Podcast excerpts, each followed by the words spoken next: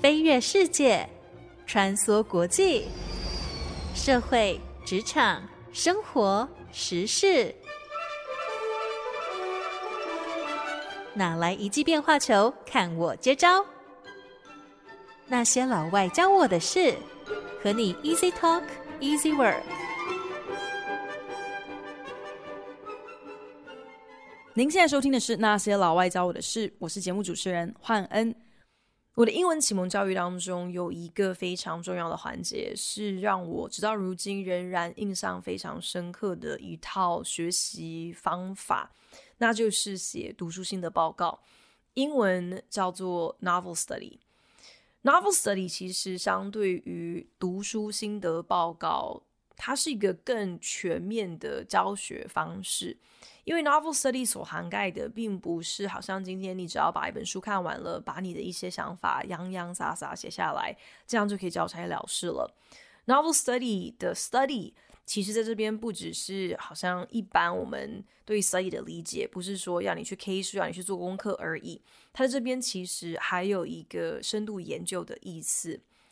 那当时老师对于 Novel Study 他们的花招可多了。因为呢，他们有一个认知，就是你从看书的过程当中能够得到的收获，并不应该也不只是阅读的乐趣而已。你还可以学习新单字啊，你可以锻炼你的理解能力，累积你的同理心，甚至是延展你的想象力。单从一本小说的阅读，老师可以设计各种不同的习作。那单字这反正就是还是说到底必须要靠背诵、靠抽考，那这就也没有什么特别的。可是真正厉害的地方就是老师他们会费尽心机开出各式各样的难题，比方说要同学把书中所形容的一间房间画出来，按照作者的描述。在哪一个角落摆放了什么样子风格的家具？墙上挂着画着什么样子内容的画框？桌上四散着哪一些物品？等等等。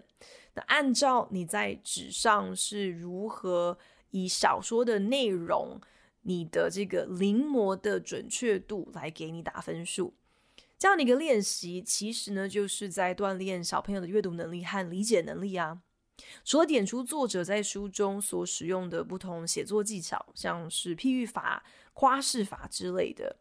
我的印象当中，老师还会在故事最紧要的关头给我们出作业，会告诉我们说：“哎，从现在开始就不可以偷看后面发生的情节喽。”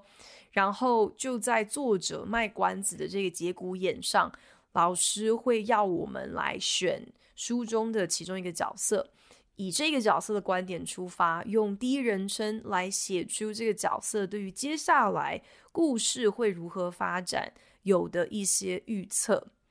这个练习在我看来，除了是让小孩可以尽情的发挥想象力之外，其实我觉得背后也是考验着学生们对于他所选择的书中人物到底理解多少，是不是能够来揣摩角色的心声。呃，表现出一些同理心，按照这个角色截至目前为止在故事当中的遭遇以及他的反应，进一步推敲说接下来可能会发生什么样的事情，而这个人物在其中又会如何来应对。这些老师真的是绞尽脑汁想出来的习作，忽然之间就可以让读书心得报告的内容变得更加丰富。因为今天你并不只是看个故事而已，并不是只是好像主观的发表说自己喜欢不喜欢而已。对我来说，书中自有水晶球这个特别系列单元也有点类似，是一个又一个主题很明确的 novel study。所以一开始，当然，其实我心中也还是有一些些的抗拒。一方面是会担心说，哦，自己看书的速度好像没有那么快，没有办法。每一个礼拜都跟大家来分享一本书，同时也会考量到说，诶，会不会到时候节目内容就真的变得很像是在分享读书心得报告？那听众会不会也觉得好像这样听起来有点有点累，有点像是在上课一样哦？但确实也是因为书中自有水晶球这个单元，让我可以有机会来回顾一些我多年前看过的书。然后就就让我想起了小时候 novel study 的呃学习过程当中享受到的乐趣。所以也希望书中自由水晶球不只是介绍了一些大家可能没有听过、不是那么熟悉的小说作品，同时也能够分享今天你深入剖析小说内容和现实生活之间有什么样子的一个相似度、什么样子的一个对比的时候，其实真的是有很多值得讨论、很多特别有趣的地方。尤其现在科技太过发达，社群媒体泛滥，大家是越来越习惯那些很短的。精简的影片内容，专注力就仅限于十秒到一分钟之间哦。阅读慢慢就已经好像变成了一件越来越乏人问津的老人行为，真的是蛮可惜的。那当然，我也知道今天不是说好像所有的长篇小说都怎么样子有深度，或是怎么样子能够小以大意哦，也绝对不能够一竿子打翻整船的人去轻看短片。觉得说，诶，这个短片好像啊、没有营养。其实我们也知道，非常多的短片，它说故事的这个渲染力是非常可观的。但不得不说，书本的这样子的一种长篇幅的内容，确实是能够比较完整的去转译，也能够更深入的来探索那些所有人都能够切身体会到的人生课题。所以，虽然过去，几个礼拜录制节目的时候，好像都是在上台报告我的读书心得似的，可是却借此提醒了我阅读的魅力，也希望也让听众朋友啊、勾起了可能你们对于阅读的呃一些兴趣、一些好奇哦。那同时呢啊。今天也就让我想起了我小时候曾经读过的一本小说，是一九九三年出版的《The Giver》。这本书呢，在二零一四年还被翻拍成电影，那中文的片名就叫做《记忆传承人：极乐谎言》。美国作家 Lois Lowry 在《The Giver》这本书当中描述着一个成功剔除掉了死亡和忧伤的完美社区。社区里的居民过着和谐安稳、有秩序的安逸人生，但大家之所以能过着如此安居乐业的生活，其实呢，是因为主掌大权的长老们设下了层层规矩，从你的出生到死亡。过程当中，每一个生命阶段都已经定定了一套标准化的作业流程，大家只要负责按表操课就好。这个社区中，每个婴儿都是统一的，在一个生育中心出生的，诞生之后交由生育中心的 nurtures 这些培育专员把这些婴儿带大。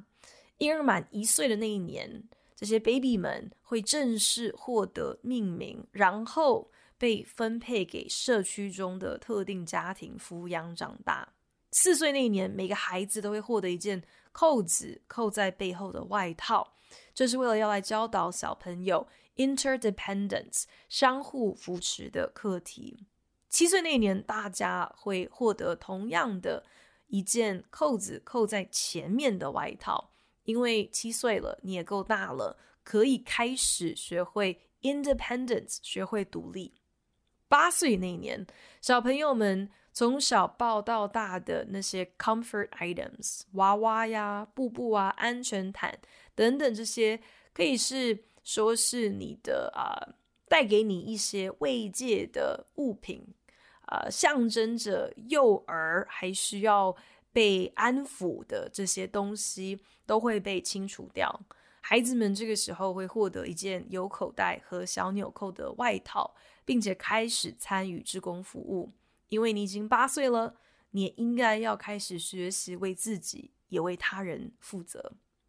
但是十二岁才是所有小朋友既期待又怕受伤害的里程碑，是真正的成年礼了。因为十二岁的这一年。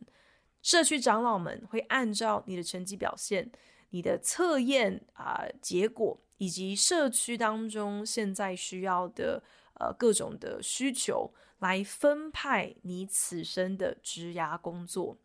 有些人会被指派成为 birth mothers，就是专门替整个社区生孩子的代理孕母。有些人则可能会成为工程师、医师、机师，或者是老人看护、司法部门的员工等等等。我们抱怨着高中联考、大学联考，那真的就是一试定江山，一试定终身哦。想象这个压力是何其大。可是《The Giver》书中的描述，这才是真正的一试定江山，一试定终身吧。从你十二岁的时候，就由别人替你决定好了你此生的志向和工作为何，自己一辈子的未来就这样子由别人说了算，帮你通通都想好了。我很好奇，听众朋友会觉得这样子到底是适性发展，还是是极权控制？故事男主角 Jonas。正要满十二岁，他的父亲是生育中心的其中一位 nurture，一位培育专员哦。母亲则是社区中司法部门的重要人员，专门负责惩戒违反社区规范的居民。Jonas 还有一个立定志向，长大之后想要被分派成为育母的妹妹。Jonas 虽然和这些人没有任何的血缘关系，可是呢，这就是。社区长老为他所安排的核心家庭，也就是他对于何为家人、何为家庭唯一的认知还有理解。社区规范为了维系社会秩序，明文禁止孩子和生父生母有任何的接触。你诞生下来，你被分配到你的家庭，那就是你的家庭了。虽然我们不是常说家人是没得选的，可是按照《The Giver》书中这种有得选却仍然不是你来选的情况，我觉得这反而好像更加的不公平吧。Jonas 怀着忐忑的心情前往他的十二岁成年礼的时候，在长老进行分发工作时，长老竟然刻意的跳过了他。Jonas 事后才得知。那是因为自己被赋予了一个非常特殊的工作，就是要成为社区的下一任 receiver of memory 记忆传承人。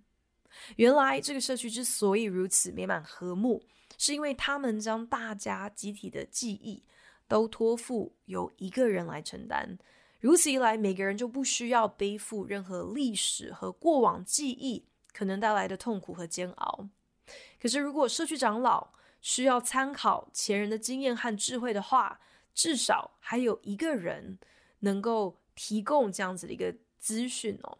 那上一任的这个 receiver of memory，如今呢就成为了 the giver，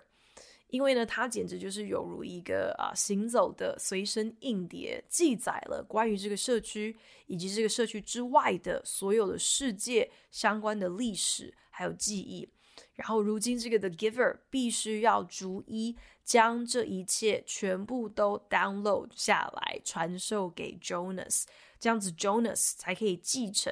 才可以成为下一任的啊、The Receiver of Memory 这样的一个新身份，以及随之而来伴随这份职务的庞大讯息量，开始彻底撼动了 Jonas 的三观，迫使他重新检视。他从出生到现在，对于所有事物的理解。《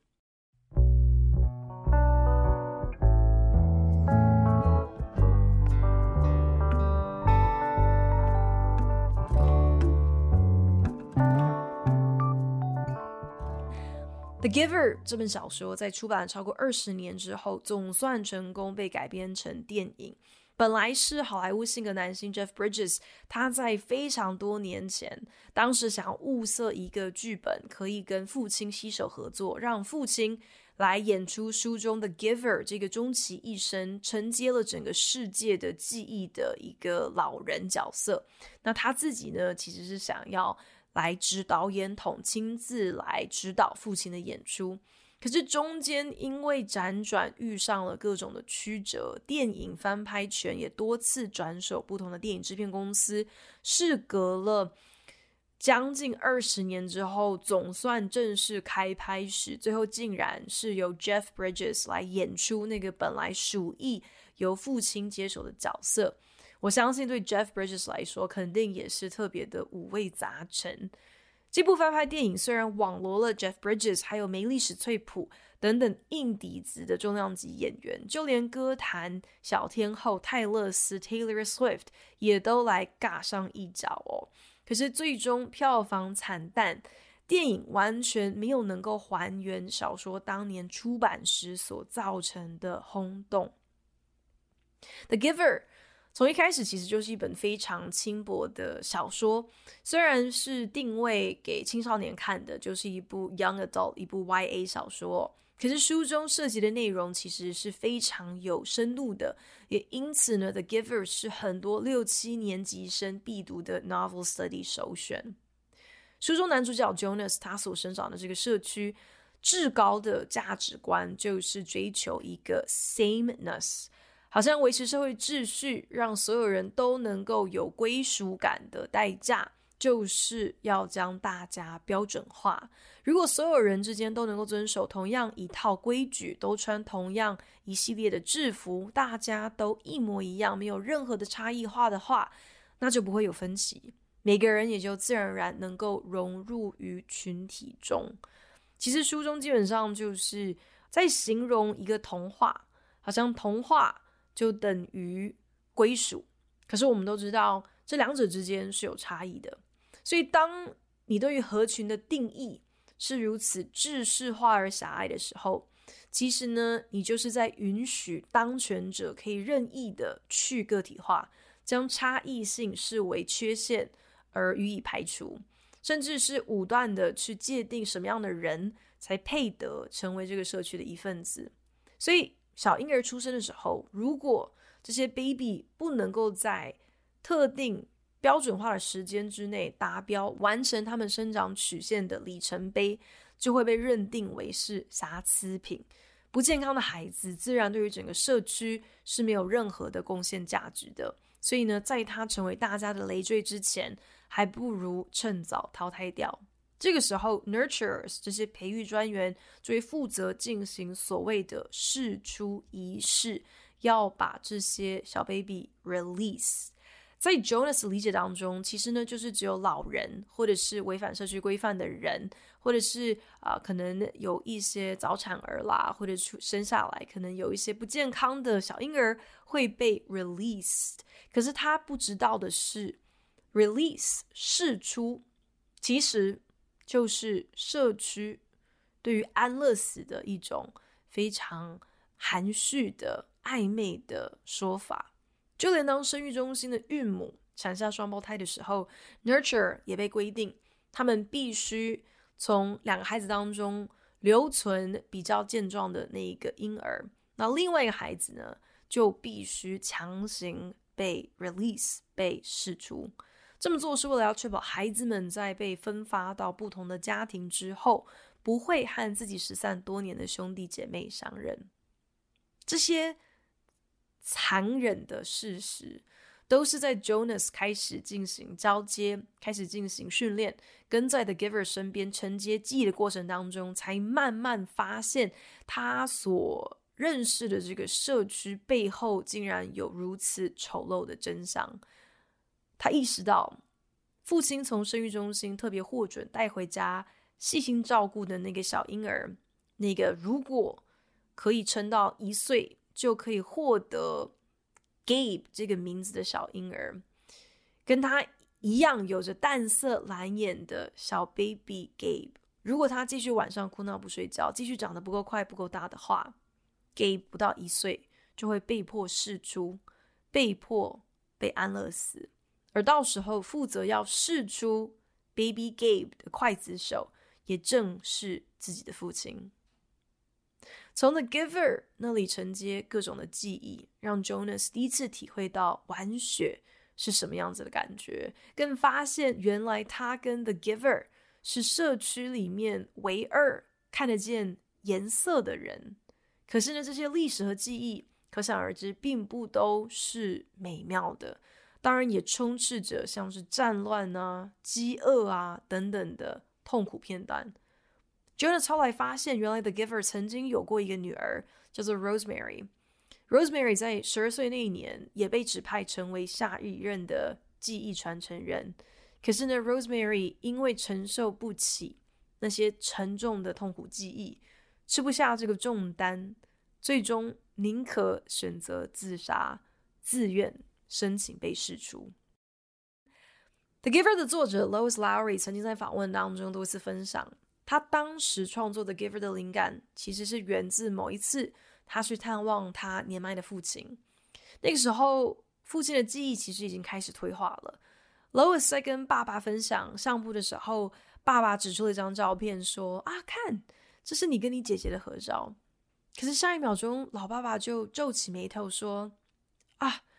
可是我我不记得。”你姐姐是叫什么名字了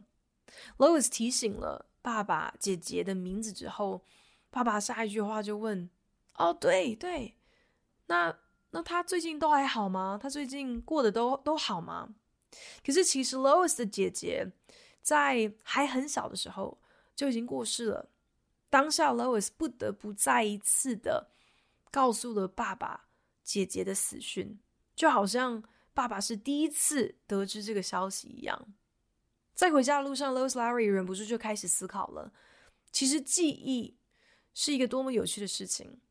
爸爸彻底忘记了姐姐的死，就好像他人生当中最痛苦的那一天从来不曾发生过一样。所以遗忘真的是一件那么不好的事情吗？Lois Larry 就开始想象了：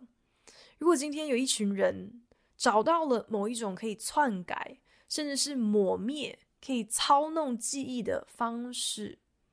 那那会是一个什么样子的社会呢？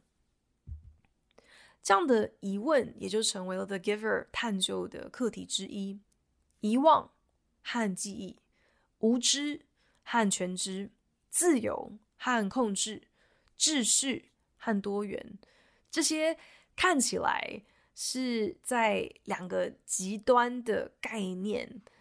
两者之一，任意存在与否，存在太多，或者是彻底荡然无存，至于我们的生活，到底又会有什么样子的影响呢？Lois Lowry 在二零一四年电影上映的时候，其实也跟剧组人员跑了非常多的宣传通告，在当时他就有分享自己的灵光乍现，让他意识到说，他想写的这个故事只能够发生在未来时空。不然，以九零年代的科技操弄他人的记忆，这根本就是不可能的事，是无稽之谈。也因此，从来不看科幻小说的他，发现自己竟然开始着手创作一本科幻小说。尽管书中涉及的科学和科技相关内容其实是非常有限的。不过，在电影上映之后，Lois Lowry 他就发现，竟然已经有一些研究指出，找到了能够控制白老鼠的记忆的方法。可见得，Lois Lowry 他小说当中所幻想出来的这些情节，好像在现实生活中也开始应验成真了。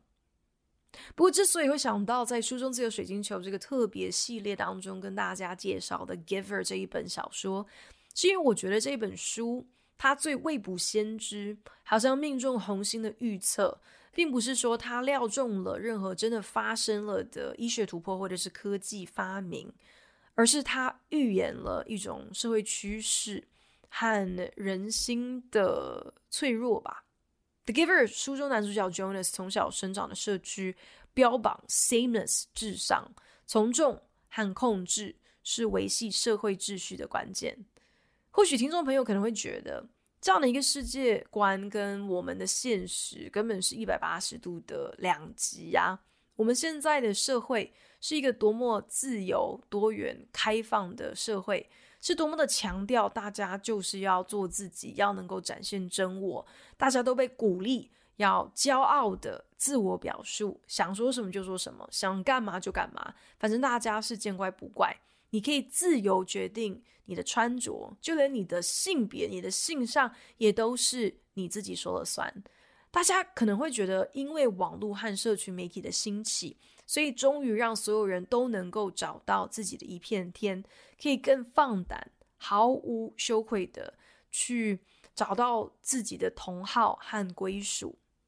这么说，是没错啦。可是，有趣的是，同时之间，社群媒体的演算法却默默的就帮大家筑起了一道又一道划分明确的同温层的城墙，而且这些城墙的墙壁可厚了呢。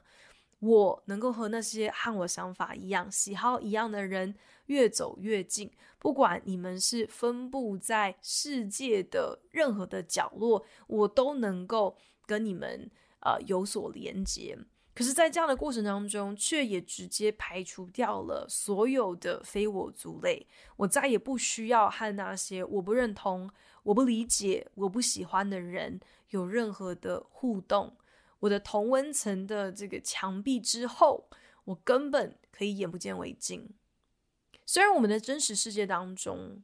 并没有像书中一样有一个被标准化的成年礼，不会有人去强迫我们在我们满七岁、满八岁的时候，大家都要穿上同样的一件外套，学习同样的人生课题，也不会。有因为婴儿的生长曲线未达标，就要把他安乐死，就要将他释出。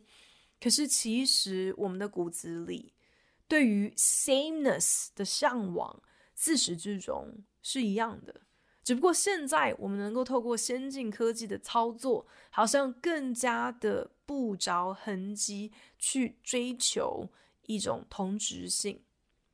不过至终的结果是一样的。因为从众，因为只选择和我们所界定的同类互动，所以呢，我们对于现实的理解就只剩下非常片面的，就好像书中除了 Jonas 之外的社区居民，他们眼中的世界只看得见黑和白。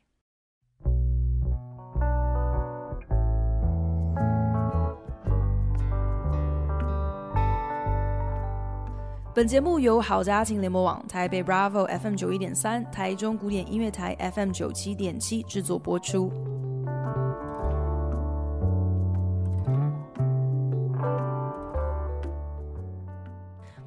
一九九三年的反乌托邦青少年小说《The Giver》描述着一个所有人都安居乐业的社区，社区居民顺服于长老们所制定的一套标准化规则，家庭成员的组成。是由长老所分配，就连你的工作也是在你年满十二岁的时候，你就乖乖听候差遣，接受长老们的分发。可是呢，这个社区之所以能够貌似如此的完美无瑕，好像大家都过着一个幸福美满的日子，其实是因为这群人没有任何对于过去的记忆，反而是将。历史和记忆这样子的一个重责大任，全部托付给 the receiver of memory，由这一个人独自承接来自整个社区、整个世界的记忆和历史所啊、产出的啊、庞大的知识量啊、去承担如此沉重的一个包袱。Jonas 在得知了自己所尊重的父亲，他的日常工作就是必须要 release，要试出那些不够健康、没有合乎标准的婴儿，他完全没有办法接受。同时之间，他也意识到了 Baby Gabe 至终也将落入被安乐死的下场。Jonas 发现，在 Gabe 无法安稳入眠的夜晚里，他可以将他从 The Giver 那边所承接下来的记忆，转而跟 Gabe 来分享这些美好的记忆片段，比摇篮曲更有效，能够快速的让 Gabe 沉沉睡去，也因此让 Jonas 和 Gabe 之间产生了一个非常紧密的连接。Jonas 跟 The Giver 商量，决心要带着 Gabe 逃离这个社区。没有了记忆传承人，这就意味着社区的居民必须要各自承担起记忆的重量，也等于是逼着大家要来面对那些犹如梦魇一般的历史和过去，但也是为了要能够帮助社区的居民可以重拾看见色彩和记得美好的能力。记忆和历史的影响力何其大，其实根本不需要看什么小说，我们。每天生活当中，就是能够体会、能够明白的。以台湾来说，白色恐怖对某些人来说仍然是切身之痛。那个年代和那一辈人所做的种种决定，虽然都已经成为了历史，可是种下的后果造成的分裂引发的涟漪，是很多人直到今天仍然深深受其影响的。所以记得这一切，这到底是好还是不好？是幸还是不幸呢？美国这几年来有另外一个闹的是满城风雨的争议。叫做 Critical Race Theory，批判性种族理论。那 Critical Race Theory 它其实本来是七零年代哈佛大学第一位黑人法学教授所提出来的一套学术理论，希望能够更深入来探究那些存在于美国司法体系当中制度性的歧视还有不平等。这本来应该就单纯只是法学研究生才会涉及到的法学学理的一套理论，可是却慢慢的，特尤其是在这几年来，变成了很多美国公立中小学校开始激辩的争议。在错误的解读和渲染之下，许多的地方代表还有家长。都站出来，全力抵制教材当中出现任何在他们的认知当中可能会跟 critical race theory 有关的内容。因为呢，从他们的观点来看，他们会觉得 critical race theory 根本就是好像想要从小来灌输孩子们有一个在他们看来是偏差的思维，因为你等于是在污蔑。美国好像在说，这个国家打从建国之初根本根深蒂固的就是一个种族歧视的国家。我很清楚知道，其实我在这边是彻底的过度简化了 critical race theory 它背后的争议。可是我不得不说，明明就是共享历史的一群人，怎么会在种族问题上仍然有话说不清呢？美国历史当中，曾经有非常久的一段时间有蓄奴制度，这是事实。为此还引爆了内战，这也是事实。曾经在美国宪法当中明文载明，黑奴在人口普查时只能够算得上是五分之三个人，然后又因为这样子的一个没有道理的逻辑，所以设定了所谓的呃、electoral college，就是选举人制度。其实就是为了避免总统大选的时候一人一票这样子非常传统、非常公平的计票方式，可能会不利于黑奴居多的南方州，这也是事实。一直以来，黑人被警察错杀的事件频传，黑人人口在美国占比虽然只有百分之十三，可是全美国监狱人口有将近四成的啊、这个受刑人都是黑人，这些也全都是事实。所以你说，美国种族歧视的问题到底是不是存在一些体制性、根本性的呃症结？其实我们根本不用说什么反乌托邦科幻小说了，也不需要去谈什么白老鼠的医学实验了。其实记忆被操弄的事情，此时此刻就是一个 ing，就是在发生当中啊。我们直接在摇滚区见证到，当记忆断片。当历史的传承和陈述分歧不一致的时候，这能够造成多大的一个纷乱和动荡？见往知来。可是，如果今天你对于过去没有相同的认知，那么你对于未来的方向何在？又怎么可能会有共识呢？英文当中有一句话是叫做 “forgive and forget”，意思呢，其实就是事过境迁了，我既饶恕了，那我也就忘了吧。好像这样子忘记了，这样子才叫做释怀。可是想要预知未来的过路费，就是你必须要汲取过往惨痛的教训。《The Giver》书中那一个乌托邦社区，或者是说自以为是乌托邦的社区，他们只是把记忆看成是包袱，所以剔除掉了记忆，以为这样子就可以带来社会秩序，就不会有暴动。但却因此错失了社会集体保存历史所能够积累的智慧，每个人因此就过着一个失去了自我、任由他人操控的从众生活。我们看了这么多本未卜先知的反乌托邦小说，我相信大家就已经观察到了一个非常重要的共同特征，那就是书中那些料事如神的内容，其实并不完全是作者单方面啊、旺盛想象力下的产物。这些内容都是有所本的，基本上都是参考了作者他真实观察到、真实发生过的社会现象。既然不堪的历史共业。是俯拾即逝，是无从回避的。我想，forgiven but not forgotten，饶恕了却不遗忘，因为饶恕了你才能够继续向前走，但忘记了你就只会重蹈覆辙啊！我在想，forgiven but not forgotten，可能这才是那些书中自带水晶球的反乌托邦小说真正。想要教会我们的启示。谢谢您收听今天的那些老外教我的事，我是欢恩，我们下礼拜同一时间空中再见喽，拜。